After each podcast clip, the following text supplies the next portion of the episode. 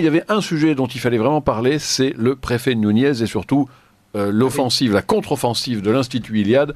Euh, Jean-Yves Le Gallou, je pense que vous pouvez nous, nous résumer le Oui, sujet. Alors, le, le préfet Nunez avait, sur ordre de M. Darmanin, interdit euh, un événement, un colloque autour de, de l'essayiste Dominique Vénère.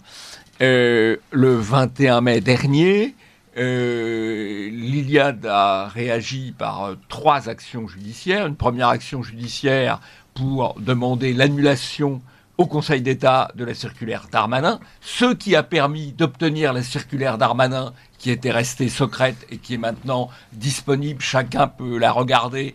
Elle est sur le site de, de Polémia. Donc première action judiciaire au Conseil d'État. Deuxième action judiciaire au tribunal administratif de Paris contre l'arrêté du préfet euh, Nunez. Et troisième action judiciaire qui démarre, euh, qui est euh, une action au pénal, puisque euh, l'arrêté d'interdiction du préfet Nunez comporte plusieurs infractions pénales. D'abord, une discrimination politique. Or, la discrimination politique est interdite euh, au titre euh, de la loi euh, Pleven.